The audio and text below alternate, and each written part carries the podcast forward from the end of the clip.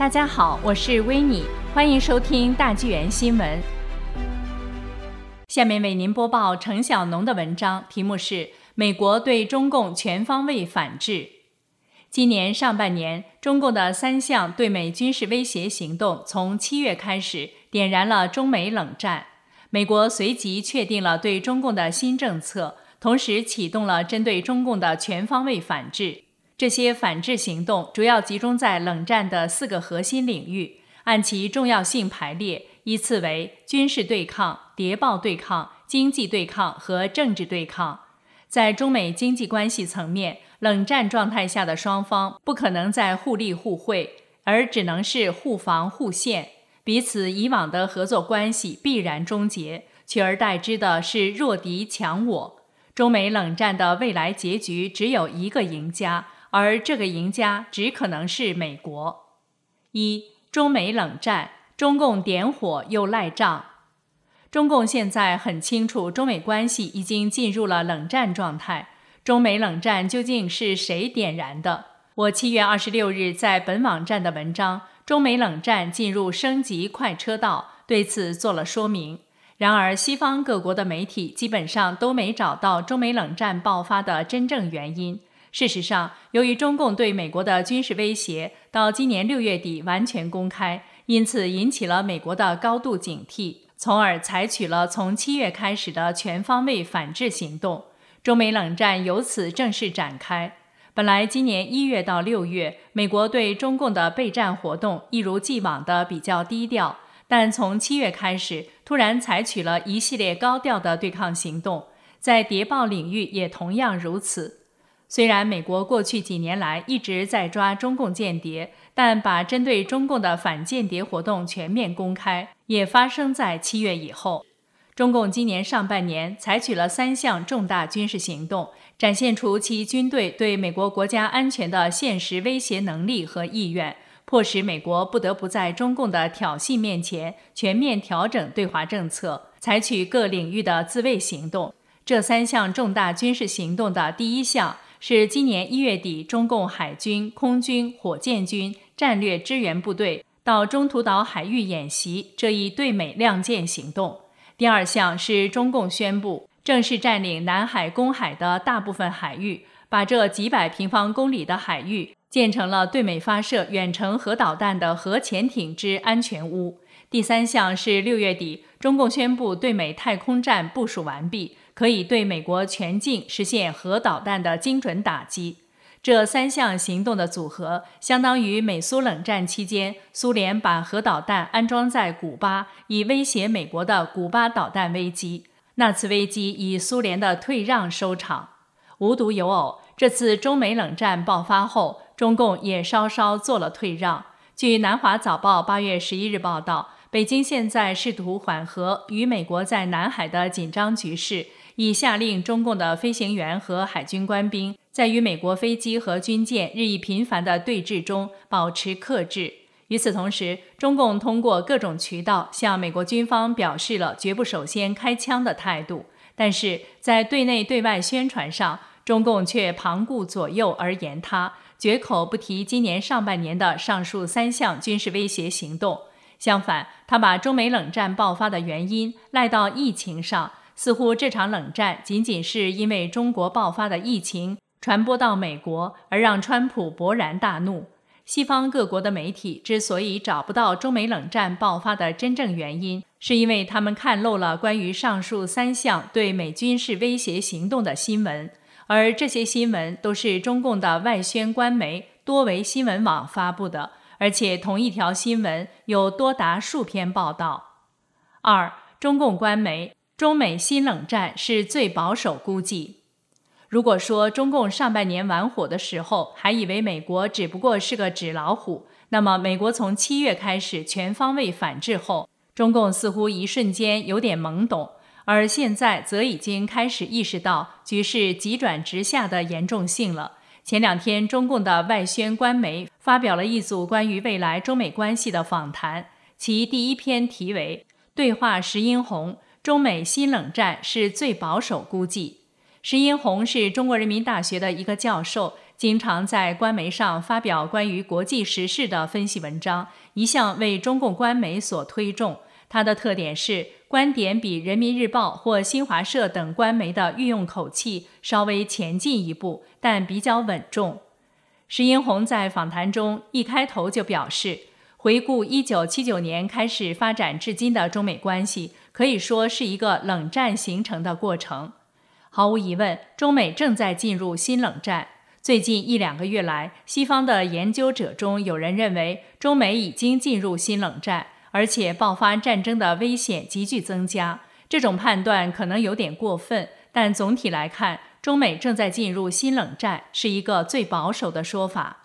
这段话一开始就确认，即便在中美八十年代的蜜月期间，中美关系就暗含着走向冷战的足迹。而这段话的最后一句，则不仅肯定了中美冷战的现实存在，而且暗示当下的中美冷战有冲突激化的可能。当中共采取了对美核威胁的上述三项军事行动之后，两国就不再是和平发展之下的合作关系，而是进入了冷战升级程序。冷战状态下，敌对双方之间市场规则和外交斡旋。不再是和平时期的主要行为规则，取而代之的是冷战规则及全方位对抗。它主要包括四个核心领域，最重要的是军事对抗，其次是谍报对抗，再次是经济对抗和政治对抗。到目前为止，美国的全方位反制才开始了两个月，中共已倍感压力，而冷战一旦开启，就是开弓没有回头箭。今后，中共只能不断承受美国反制措施的压力，而中国的国内政治经济形势必然逐步恶化。显然，中美关系不可能再返回过去的状态了，因为任何冷战都是零和博弈。中美冷战的未来结局只有一个赢家，而这个赢家只可能是美国。三，二零二零年七月，美国确定了对中共的新政策。现在的美中关系与今年年初时已经完全不同了。以前美中关系基本上是延续从尼克松以来的历届美国总统的既定方针，就是合作加容忍。有人说，川普上台以后，美国的对华政策就转变了。其实，直到今年六月底，川普只是在经贸领域展开谈判。虽然中共一再耍赖，但川普一直采取容忍态度。对习近平也说了一些好话。很显然，川普当时的目的是维持双方的关系，以便推进经贸谈判。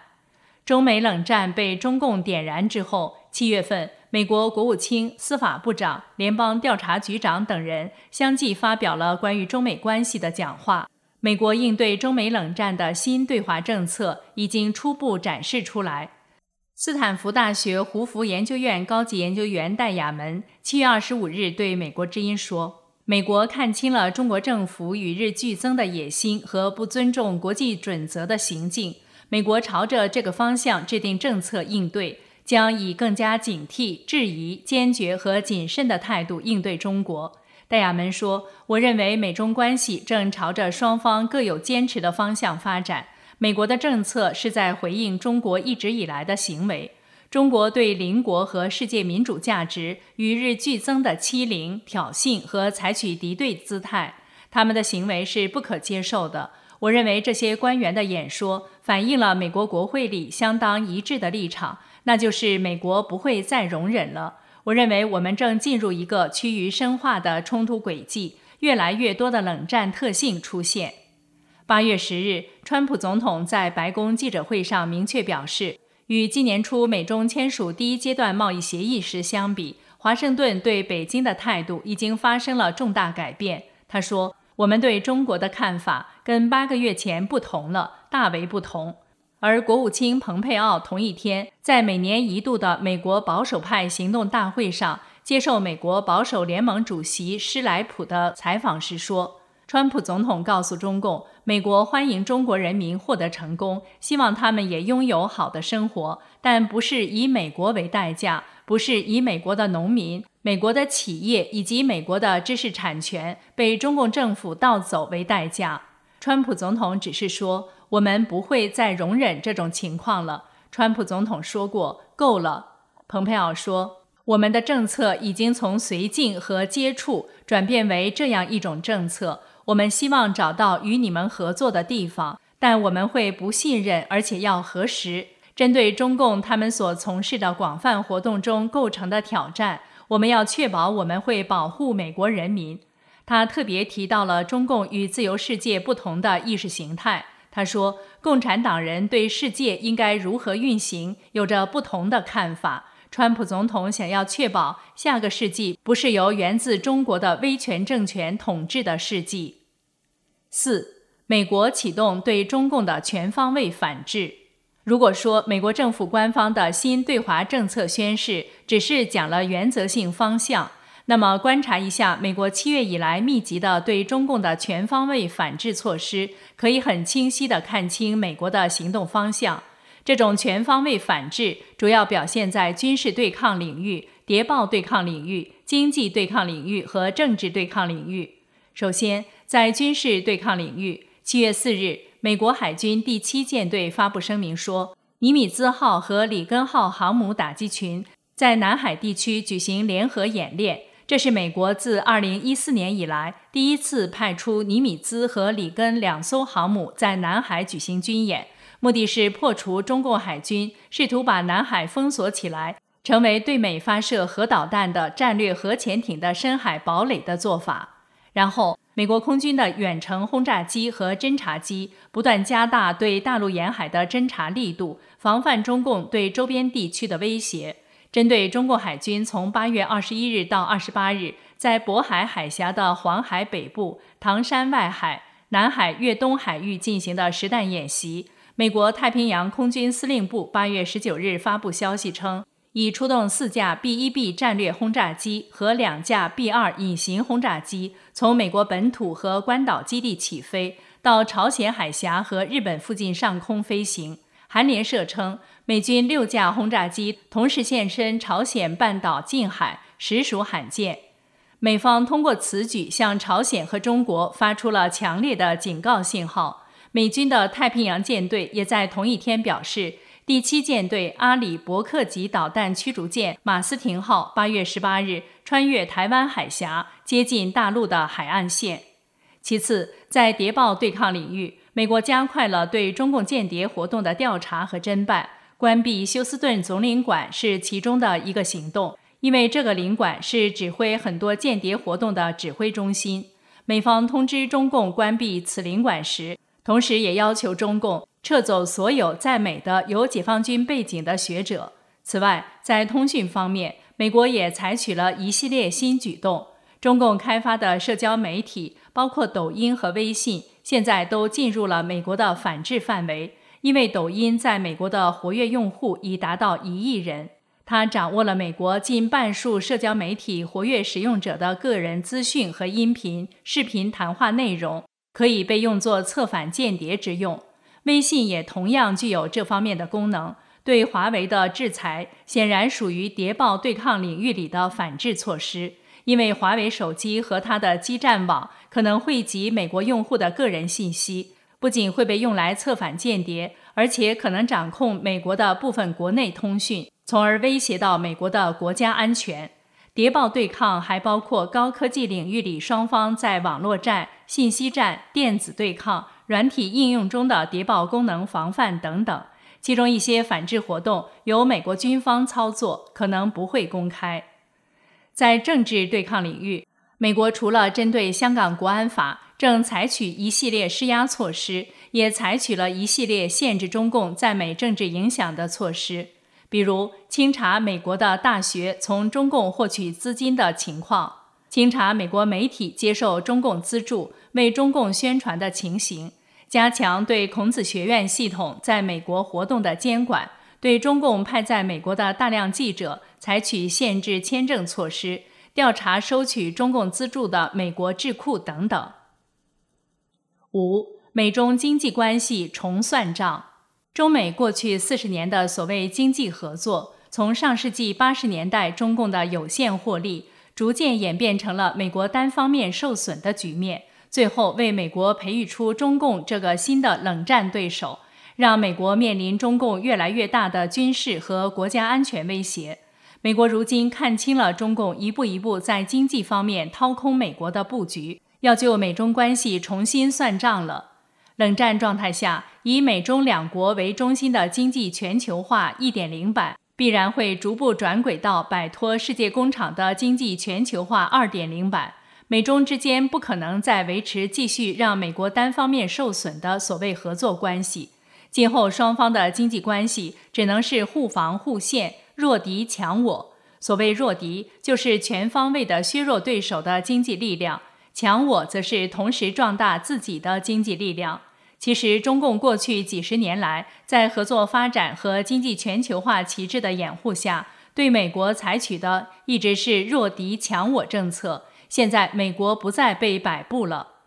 在经济对抗领域，过去一年半以来最受关注的中美经贸谈判，现在已经不那么重要了。因为中美经贸谈判的初衷是在两国合作发展的前提下，要求中共减少让美国在经济上吃亏的做法，比如长期以来每年的巨额贸易赤字，美国对华出口受到中方的单方面管制。大量盗窃美国知识产权的行为等等。现在，既然中美冷战已经展开，经济对抗的目的就是逐步减少或终止中共可能从美国谋取经济上好处的各种通道。若继续让中共在经济上捞美国的好处，就会为中共扩军备战提供经济支持，加重美国国防研发的负担。而冷战中削弱对手的主要手段之一，就是经济对抗。川普前几天接受福克斯新闻的采访时说：“有许多事我们可以做，我们可以断开双方的整个关系，这就是脱钩论的由来。脱钩是相对于两国经济关系密切相关的现状而言。从中美冷战的角度来看，双方经济的逐步脱钩是非常自然的，早晚会发生，因为敌对双方必然采取全方位反制措施。”此类措施的不断增加，理所当然的会导致经济层面多方位的脱钩，甚至全方位脱钩。六、防止中共经济上掏空美国。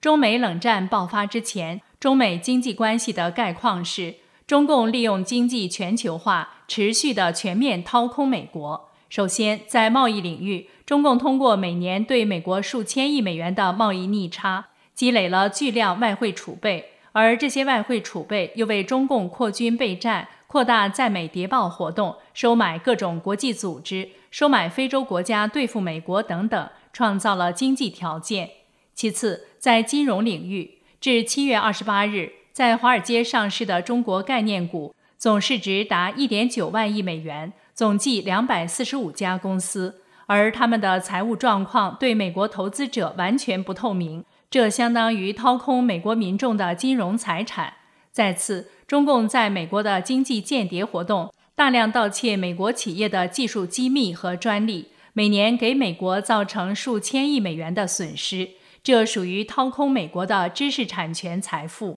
这三方面就是中共过去二十年来经济上发迹的主要渠道。现在。川普总统首先通过提高中国对美出口商品的关税来缩小贸易逆差，这必然导致世界工厂中的大批面向美国的出口导向企业撤离中国，从而减轻美国对中国制造的依赖。其次，美国正准备对在美国上市的中国公司取消财务审计豁免权，这将使部分中国上市公司退市或跌破发行价。放慢中共在金融上掏空美国金融财富的速度，而美国行政当局要求美国若干大学的校方资产减持中国股票，以及其他可能今后会采取的经济和金融措施，都是为了保住美国的金融资产不流失到对手国家，从而达到削弱敌手经济能力的目的。最后，美国对中共间谍的打击逐步强化。将减少中共掏空美国知识产权财富的可能。对中共千人计划成员的清查和司法追究，就是防范知识产权被盗的经济对抗措施之一。这些措施会让美国逐步脱离对中国制造商品的依赖，逐步堵塞美国的金融财富和知识产权财富被继续掏空的管道。目前，美国政府已经采取的措施只是一个开端，从美中经济的部分脱钩开始，到最后全方位脱钩，将会是一个耗时若干年的过程。在目前阶段，美中经济只可能是部分脱钩，整个局面会略略有点混沌不明，因为各跨国公司的行动会犹豫不决，左右摇摆。一些跨国公司可能仍然贪图从中国赚取短期利润，但他们无法扭转中美新冷战的基本方向，而且将不得不承受这场冷战逐步升级造成的巨大商业风险。最终，他们只能放弃所谓的中国市场。